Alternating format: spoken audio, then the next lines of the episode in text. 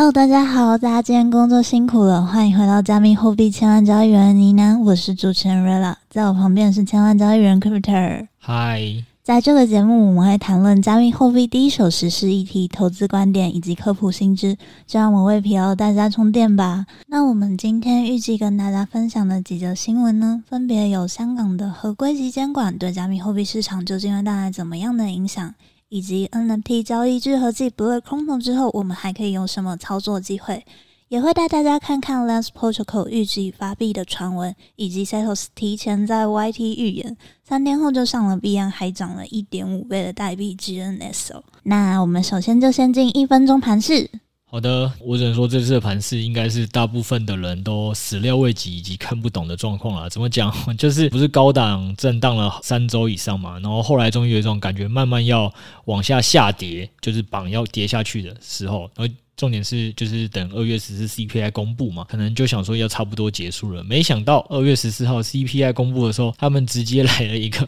飞转，就给我飞上去了。而且现在是基本上算是站稳高档震荡的区间哦，所以只能讲。这完全不在我们自己的预期之内，整个团队都没有人预料到这件事啊！当天我们看到那个盘也是傻眼。然后，但好险，我要讲来说一个比较好的点，就是说，这也是要借机提醒听众的点，就是说，哈，呃，加密货币啊，或者任何你的市场，你当然都可以有一个预先的想法跟规划，因为你有这个想法跟规划，你比较有机会哦，遇到什么状况的时候，处变不惊的去处理。但实物上呢，不要坚持多空立场。然后过度坚持自己的看法是最好的啦，所以当下那个飞转，我们也是直接第一时间就是承认说，呃，想不到就这么飞转了啊，飞转归飞转，但是还是有办法立即应应啦，就是我们没有很觉得说，哦，那它可能只是一个假假反弹，可能。到时候又会跌下去，我们就是直接想说好，那现在可能就是要改尝试做多这样，对，所以灵活操作在币圈打单本身是一个蛮重要的过程啦。不过要讲一下状况，是因为它这次飞转拉的幅度也是蛮快，然后以及蛮尴尬的，就是它又拉回到一千七附近。我说以太。对这个位置呢，其实大家如果去看，会发现是跟九月冷漠局两千跌下来的第二个那个高峰是差不多，也就是说，它现在是来到一个蛮尴尬的压力的位置。对，所以虽然我们觉得短期是看起来是多头格局，没错。那我们家自己那个一号指标，目前也确实是做多，它是二月十五号进的嘛，然后进在一千五百四十五，对。但是因为现在是来到一千七啊，我刚才讲说一千七是一个比较尴尬的位置啊，所以在这个部分来讲，我现在是觉得大币没有那么适合做，就是 BTC 跟 ETH 没有那么适合做，但是大家可以去找有题材的山寨币短打，因为。居然大币是有一种走多头格局，然后又在横盘等方向的感觉的话，其实这个时候有题材山寨币是蛮有机会被炒作拉升的。所以如果他真要操作，那我建议去打一些山寨币，对，然后抓好停损就可以了。好的，那我们今天的第一则新闻呢，要来看到监管的一些好消息哦。这则新闻是香港的证监会宣布说，可能会上架比特币、以太坊，然后六月的时候会发放交易所的牌照。香港呢，计划在今年的六月一号开放居民自由买卖加密货币。其实原定于今年三月一号实施的虚拟资产服务的发牌制度呢，即将要改在六月执行。那但是最终的细节跟规则都还需要等待官方的公布。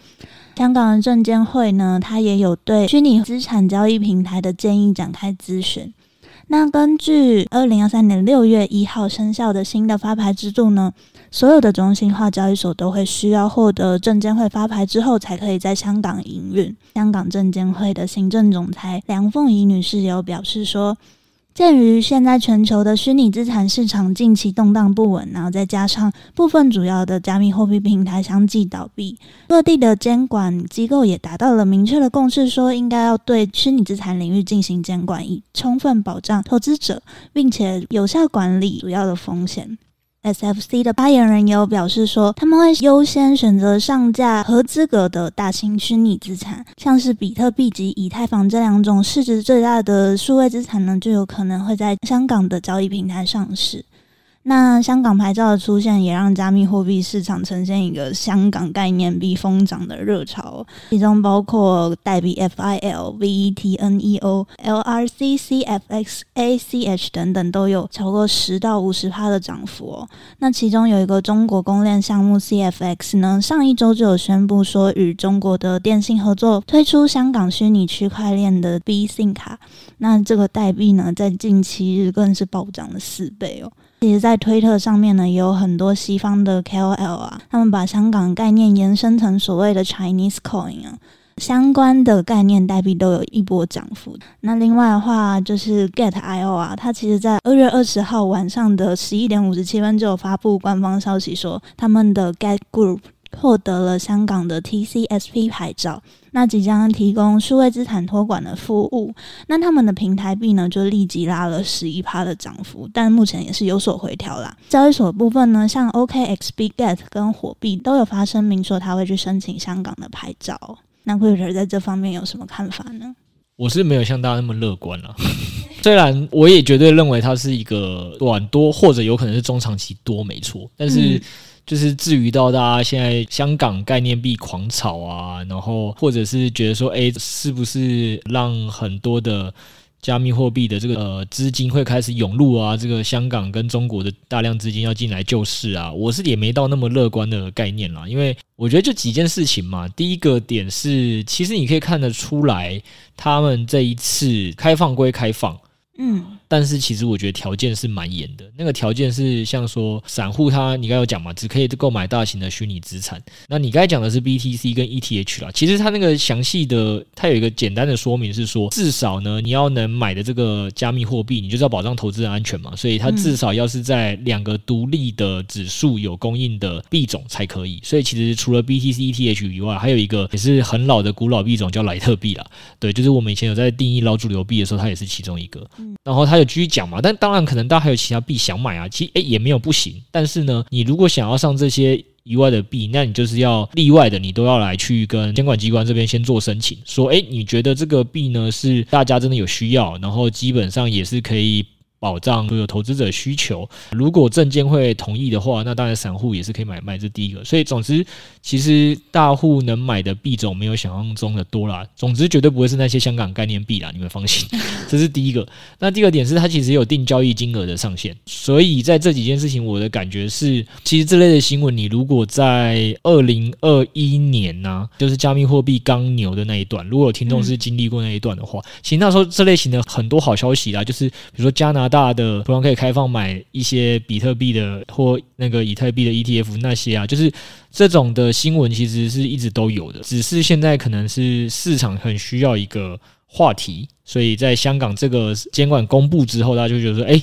是不是燃起了一丝希望？但你其实看得出来，它的主要的诉求，他们自己有讲嘛，就是说各地其实现在是对于这个加密货币需要监管是有共识，也就是说白话翻译啦，就是不能再踢皮球了啦，好不好？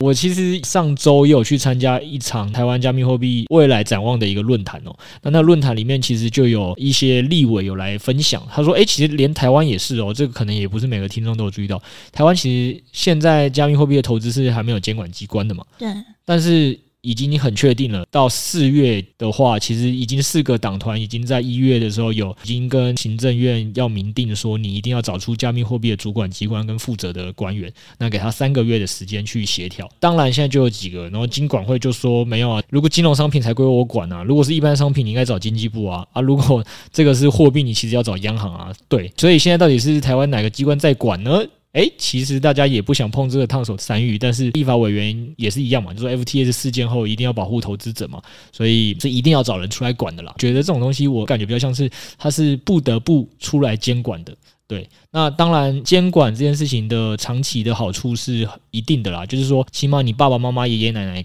听到有监管之后，理专，然后或者是身边更多朋友告诉他自己有一个合法管道可以去投资后，确实资金慢慢的打入。是有可能的，所以我觉得长期你要说它最终是走一个好的方向的话，我觉得是监管这件事情长期毕竟是走一个好方向。但为什么我说香港的我就真的相对没那么看好的原因，一个是刚才讲的，就是大型虚拟资产你能买的种类很少了。你如果说要看好，可能搞不好比较受惠的也是 BTC 跟 ETH，或者甚至是莱特币。对，那它也有交易上限。然后还有另外一个，就大家也应该一直都知道的问题哦，香港跟中国呢？两个是非常有关联的地方。对，那中国其实对加密货币的政策其实是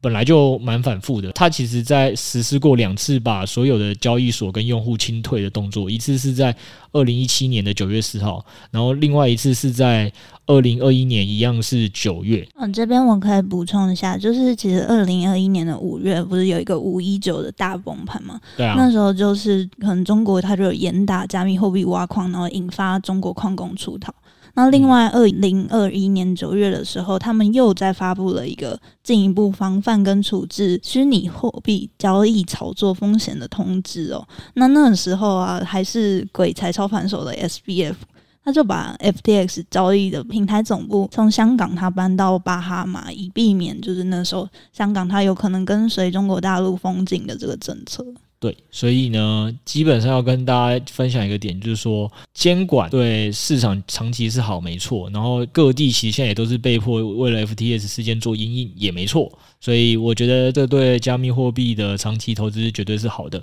但是单纯论香港这件事情，大家要先注意它的政治风险，好不好？所以我个人是没有觉得那么乐观。对我来讲，它不会是一个长多，它可以是一个短期炒作的题材，大概是这样。嗯，那如果看资金会不会流入的话，我们是不是应该也是要看一下什么稳定币？对啊，我现在是这样讲嘛。虽然我从过去的一些政策面的或大环境观察，我觉得这只是一个短期的炒作。但就像瑞拉提醒大家的是，反正投资这个操作呢，你有一个预判很重要，但是重点是你要去验证你的预判对不对。所以我觉得你去看一下稳定币的资金到底会不会真的因为这件事情长期开始从 FTS 事件到现在是一直都是净流出嘛？到底有没有可能转为净流入，然后流入的量开始增加？到可能像之前加密货币二零二零年、二零二一年那样的流入的比例的话，那我觉得可能或许是一个慢慢可以期待这个数位资产重新垫高，那它可能就从我所认为的短多修正为我觉得是可能长多这个因素。对，但是最终我还是要提醒大家，香港跟中国的政策风险还是蛮多的啦。就是就算你观察稳定币的这个资金开始流入了，你也不用太过乐观，该注意他们政治风险，然后觉得哪里怪怪的时候，还是该停损、该出场的就赶快。停损出场是比较好的，对，我的看法是这样。好的，那我们就进下一则新闻哦。下一则新闻呢是关于 NFT 交易平台 Blur，它在第二轮空投中还可以有什么新事事呢？大家都知道嘛，Blur NFT 的交易平台，它在二月十五号的凌晨进行空投，一时之间可以说是造富效应啊。那它也因此一战成名，领取最多空投的这个至今哦，它领取了超过三百二十万枚的 Blur。依照今天二月二十一号的币价算起来，大概是四百万 U 哦，一点二亿台币。没错，那根据官方公布的 Token 经济学呢，Blur 它的 Token 分配呢，大概会是有十五点三亿枚分配给社区，那它会分四年分配，占比大概是五十一趴。就是你南猫的我们 Josh 老板哦，他除了就是轻松领到两万代币的空投之外，他其实也有对 Blur 的市场发表了一个后续的看法，包括 Blur 的后市营运部分啊，就是我们可想而知说，他第一轮空投完最大的问题哦，你就是要怎么维持用户持续在上面做交易。那但是 Blur 它就有一个另辟蹊径，它透过三轮的这个空投的激励计划。鼓励大家持续去 bid，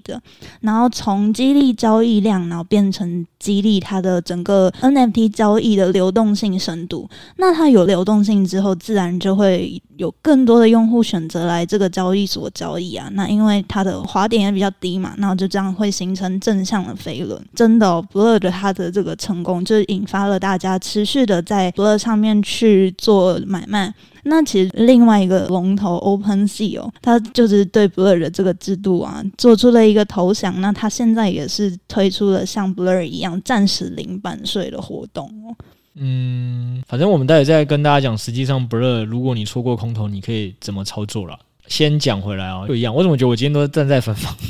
我不是故意的，但是我觉得这几则新闻真的都是。太嗨了，是不是？对，你去搜寻 Blur，关键字你去 Google 打，那可能是因为他现在发真的发很多钱给大家，然后再加上他这个交易量确实也短暂的跟上了 OpenSea 好一阵子，然后以及 OpenSea 也确实因为他，然后推出了这个什么零版税的活动什么的，对，确实都有。然后我就觉得现在标题怎么都或者是内容讲都是 Blur 这个逆袭成功向老大发出挑战，老大就是什么老大现在喉咙被掐住了，瑟瑟发抖。对对，就是就我觉得也就是我觉得 Blur 的三轮空头表现确实是蛮精彩的，没错。但我觉得要提醒大家的概念是这样哦，就是你会发现有问题吗？比如说很多那种什么一片艺人啊，或有些一首歌很有名的歌手，然后你就再也没有听过他，对吧？这种事情在商业界我觉得是很常见的了。商业要观察一个协议跟项目，它能否真的成为老大，或能否真的一直这么成功。老实说，我觉得不能看这么短期啦。就是他这一次的表现确实是精彩，但是实物上你说他能不能未来一直都做到这件事情，现在是没有办法确定的嘛。所以我觉得大家应该是要拉长更长的时间去观察他。那你可以想象成一个概念是说，他如果哦。本质没有那么那么好，但现在被大家捧上天嘛，就像 Elon Musk 突然推狗狗币，狗狗币榜就飞了很很长一阵子，那它最终还是会往下掉到它一个应该有的位置。不是说狗狗币怎么样，但就是我说大家都有点太过于关注一次性的大流量或一次性的大成功的事件。对，那千万不要因为这种一次性的成功就对这个项目太早期下定论太始终。然后我是最怕是大家下重仓了，先先不要，然后。大家如果有印象的话，其实 Blur 这一波崛起之前呢，嗯，之前原本号称挑战 OpenSea 的老二跟老三。Loose X Two Y Two 之类的，对，很多很多很多，对嘛？那时候大家也是说，哦，这个他们有一些很不错的表现啊，然后 OpenSea 也是开始被威胁到啊之类的啊啊！你现在再去打开他们的币价，就是应该是蛮惨烈的。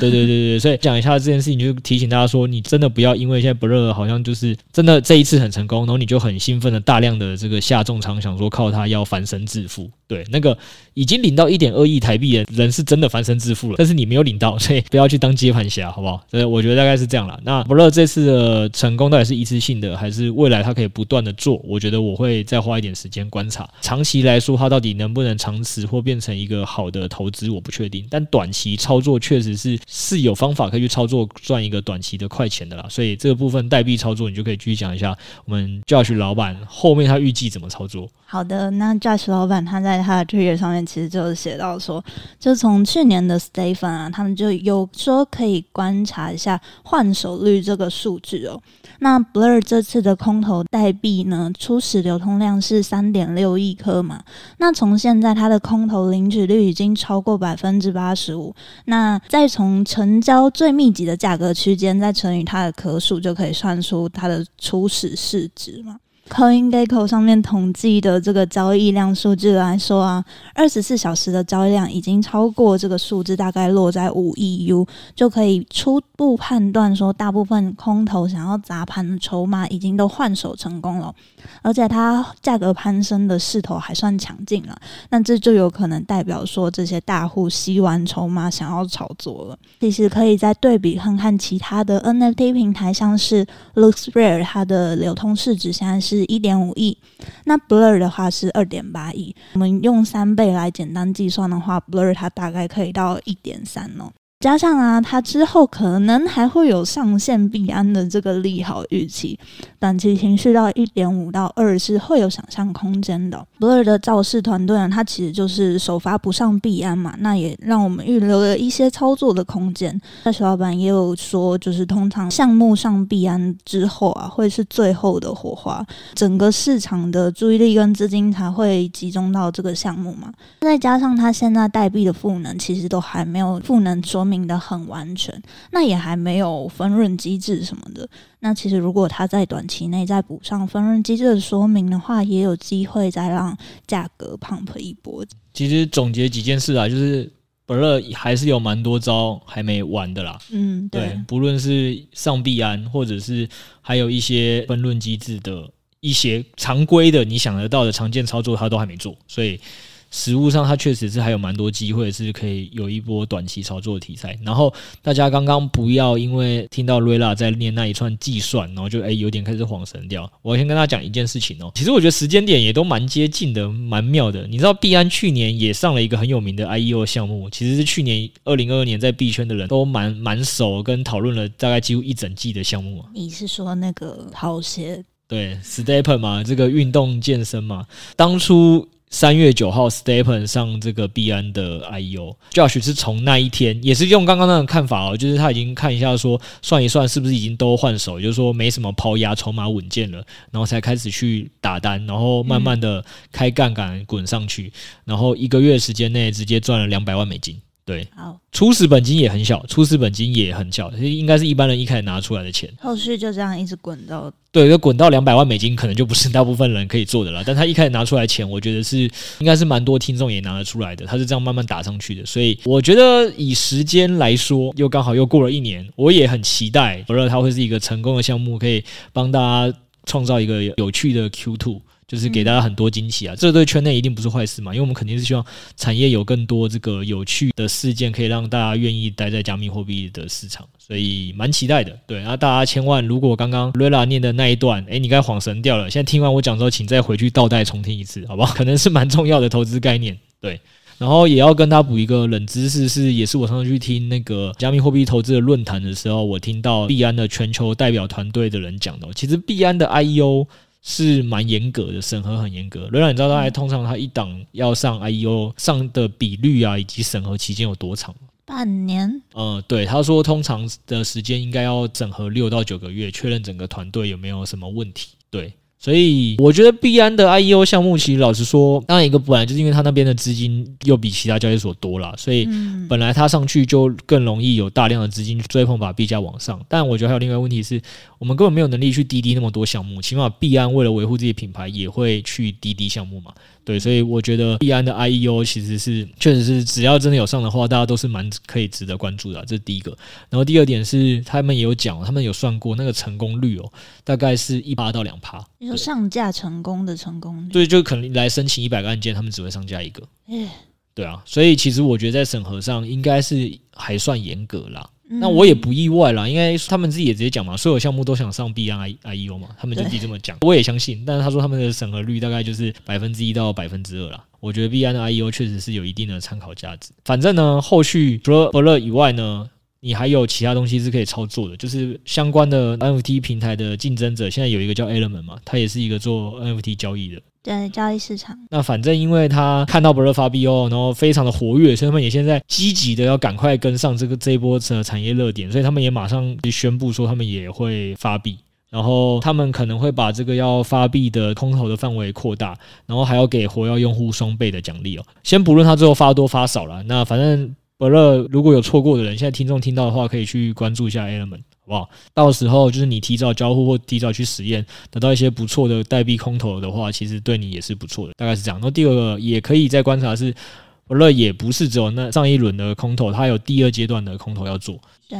伯乐，大家也是还是可以持续关注它的一些最新的动态。对，它第二轮的空投大概会预计在今年的十一月。嗯，现在听起来有点久，但是等十一月你发现你又没领到钱的时候，你就会开始后悔，开始觉得很难过。对，所以你还是赶快。我觉得这两个项目大家听完之后都可以去关注一下他们的一些最新动态。好，那我们下一则新闻哦，这个也是同样有发币传闻的 Lens Protocol，它的创始人说他想要透过一种视觉游戏的方式来规避空投的猎人。Lens Protocol 就是这个去中心化的社交协议呢，他的 Twitter 上面回复网友发问的时候，就有表示说空投即将到来，这很令人兴奋之类的话语。尽管不久之后，这则推文已经被删除了。那另外 Lens 他的创办人也有在他的 Twitter 发布了一串数字，他被认为说是发币快照的这个区块高度哦。这两个讯息呢，都引爆了 Lens 社群大量的讨论。那给不认识 Lens Protocol 的朋友稍微简介一下，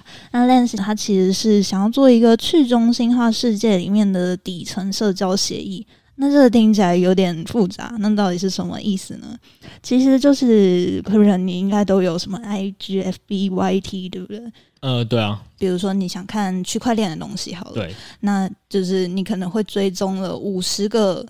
有用的账号，那你在 IG 上面又要再去追踪另外五十个一样的账号。哦，对啊，确实是很麻烦，有时候他们可能名字还取的不一样。对，因为你得在每个社交平台都要创立一次账号嘛，那其中各个社交平台的资料啊，也不可能互通，因为现在竞争用户资料跟数据为王的这种 Web2 的社交软体里面，这用户的资料就是他们商业获利的来源，所以绝对不可能让你搬迁嘛。但是 Lens Protocol 它想要做的呢，就是你自己可以有一个社交档案，它可以用 NFT 的形式把你的可能个人身份啊，你所有的追踪资料、互动记录全部都打包起来。让每个用户都可以保有自己的资料，然后在他们的生态系里面，现在也已经有号称去中心化的 Twitter、去中心化的 YouTube 等等的这个协议在同时发展中。其实呢喃猫犬啊，在去年六月底超早的时候就有在三猫报告中介绍过 Lens Protocol，而当时 Lens 的用户大概在三四万左右，那现在则是十万，其实也增长了三倍哦。那 Lens 的 NFT 价格当时大概在零点零四一左右，占 ETH 一千一的时候，大概就是四十四 U、四十五 U 了。对，那现在的话是一百六十 U 哦，就是早看报告的话，大概多赚了三倍吧。对，而且那时候是还比较好申请的种。那现在的话呢，我们其实可以透过两种方式来获得这个 Lens 的进场资格，一个是在二级市场购买 NFT，那另外的话，它有一些合作的社群任务，你也可以透过做这些合作项目的任务来获得这个进场的 NFT 身份哦。对啊，然后还是再次跟大家提醒一件事情，好不好？不论你是在我们家报告看到的，还是在我们家公开 podcast 看到，假设你时间允许的话，那也你觉得不太花你成本的情况下，你都赶快去做一做。因为我就记得我在。你看嘛，想说去年六月我们就已经跟猫友讲了，嗯，结果我记得在公开赖群我还看到一堆猫友在讨论说，诶，为什么只有你有这个 NFT？我如果没记错，应该是九猫说，嗯，这不是应该每个人都有吗？这不是报告跟大家讲说自己要去撸的吗？结果还是一堆猫友没去撸，好不好？这有点可惜。反正大家要知道，币圈很重视的是行动力，你听到一些有用的资讯，你就赶快去做就对了。反正做的没坏处嘛，对不对？对啊。好，那我们现在就回来讨论一下。那我们现在如果真的没有 Lens Protocol 这个进场资格的话，那我们还可以进场吗？刚刚就是其实都没有提到 Lens，他还有一个有钱的爸爸，就是 AAVE，它是最大的去中心化借贷协议。这个团队呢，今年它不但有机会在这个 SocialFi 的领域上面更进一步，那也有机会去发行他们的去中心化稳定币 GHO 哦。加上那个 Lens Protocol，它目前啊只是发币的传闻。那如果真的有超版确定的话，依照目前他们为了要限制是都是真实用户在上面互动，然后比较少发行新身份这样子的方式，NMT 的价格还有可能再会往上一点哦。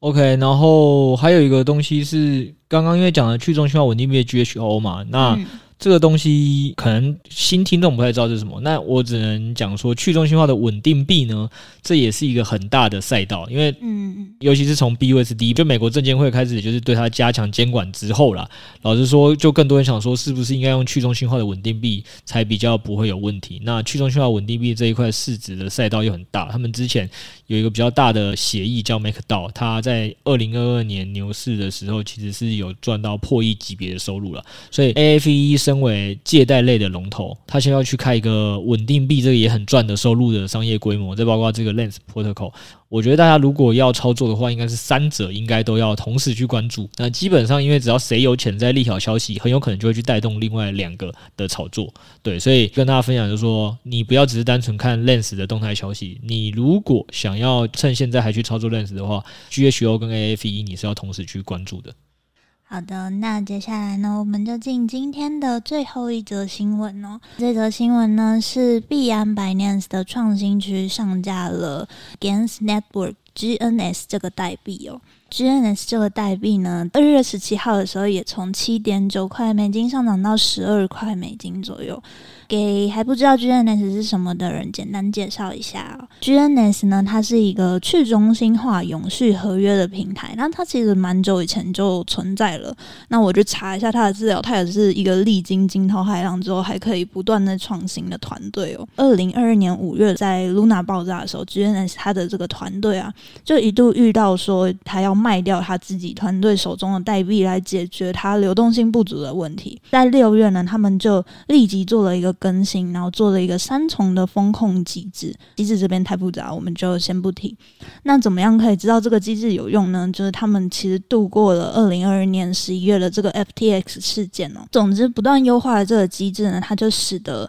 就是 GNS 它恢复了正常运营，而且呢，它在二零二二年九月的时候，它有捕捉到当时就是外币对美元大贬值的热。二零二二年十二月月底，它还部署到了 Arbitrum，带来了今年初无论论是币价或是业务数据的这个爆发哦。而且 GNS 这个去中心化永续合约平台，它还可以交易外汇跟股票。大家在这边应该听到了另外一个关键字，就是 Arbitrage。那这包括了就是这个代币 GNS，然后再加上代币 GMX 跟 Magic，已经是币安近期上第三支 Arbitrum 生态系的代币了。GNS 上了 Arbitrum 之后的大爆发，它其实在 Polygon 上面原本就运营的不错，但是在就是今年二零二三年的二月。它的交易量啊，大约已经都是 Polygon 上面三成，然后 Arbitrum 上面占七成的程度，更不用说 Arbitrum 上面还有另外一个就是炼油的开发团队 Trezor DAO，那他们的生态治理代币也是贯穿了它整个 Trezor DAO 的生态之外，币价表现也一直都不俗。没错，那因为其实 Arbitrum 是一个比较新的议题跟关键字啦，所以我们其实节目还没有在针对这一块做过比较详尽的介绍，下一集会让 Setos 为大家做一个解说，这样好不好？那这个东西拉回来讲一下这件事情哦，其实其实蛮有趣的啦。GNS 这代币其实可能也是我们 Podcast 节目第一次讲。但是实际上呢，大家可能不知道的点是，Setos 在二月十四号不是有上了一集 YT 吗？那集 YT 叫做二零二三年的 DeFi 板块即将发酵的三个币种。因为刚才瑞尔有提到嘛，其实 GNS、GNS 跟 Magic 对，念起来很像。对，这三只代币都是 Arbitrum 的生态系的代币，然后尤其是 GNS 跟 GNS 做的东西，其实又有一定的竞争意味在，就他们是类似的产品线，所以他其实，在那时候是为为了介绍 GNS，但就我先说，他加码要跟大家讲说，GNS 是一个比 GNS 更多种交易玩法更疯狂的一个代币，建议大家一起关注。然后两三天 GNS 就上币安了。对，就是我第一次怀疑他是不是有内线，没有了，他一定没有内线了。他二月十四号讲嘛，然后就二二月十七号就上币安了。所以如果你是真的是二月十四、二月十五那几天有去看 YT 的话，理论上应该。是蛮有机会赚到这一次的阿尔法的啦。然后大家可能也会想说，哎啊，为什么我突然会提这个？哎，因为我要跟大家讲一件事情哦。我们其实这个介绍二零二三年 DeFi 板块的这一集啊，二月十四号上的这一支点阅率其实没有很高。我的点阅率没有很高，是相对于 Podcast，因为我 Podcast 在一月二十九号有上架另外一支是也是在讲 DeFi 赛道先机的三种潜在催化剂币种。我觉得啦，就是我们大部分的听众可能是哎想说，哎。YT 以为只是把它开始做一个精华整理剪过去，所以你就没去点。但是我要跟大家讲一件事情哦，没有，其实我们的 YT 跟 Podcast 有些东西可能会是确实是有共同的，因为我们觉得重要嘛，我就两边都做。但是因为币圈大家也知道，有件事情是时间性非常的重要。你现在讲东西，可能过两周后或过一个月后，就会有很多新的动态跟消息出来，所以我们在后面做那个的节目。的计划里都会加很多新的动态的消息，或加一些新的阿尔法，所以这次的 GNS 就是这样。如果你是有就点开我们 YT 的听众，你可能就会看到 GNS 这个阿尔法，但这个是在我们当初在录 p o c k e t 的时候是没有讲到的啦。对，所以还是跟大家讲一件事情啊，就是。你如果到现在还没有去订阅，还有开启我们家 YT 小铃铛的，建议你现在去订阅开启一下，这样你才不会错过就是我们的一些最新资讯的更新。因为我们一定都是把重要的币种才会两边都做，然后再加一些重要的资讯更新，所以这其实在投资上可能会帮助是比较大的，大概是这样。那反正今天关于一些重点新闻部分也跟大家讲完了，再来就请瑞拉跟大家提醒两件事情吧。好，那最后就提醒大家，第一件事情是小工商时间，Bybit 二月衍生品交易赛报。报名即将要开始了，那这个活动呢，从二月十七号到二月二十七号。有兴趣的朋友呢，可以到 Bybit APP 最上面的活动消息栏查看活动规则。那目前有三千多个人参加，可解锁的奖池已经到两万九千 U 哦。第二个的话，我们都知道，今天讲了很多，有机会上到币安的话，币价肯定会上涨一波的币嘛。年猫团队呢也会持续帮大家追踪有哪些值得关注的系列币种。那大家也可以在群组讨论，或是订阅呢喃猫的 Plus Play 哦。对，就是可能会有我们家研究员或者 Setos 会帮。后会直接帮你更新一些感觉特别有机会的代币。他最近有点让我意外，猜题猜的有点准。对，好的，好，那今天节目到这边，谢谢大家，大家下周见，拜拜，拜拜。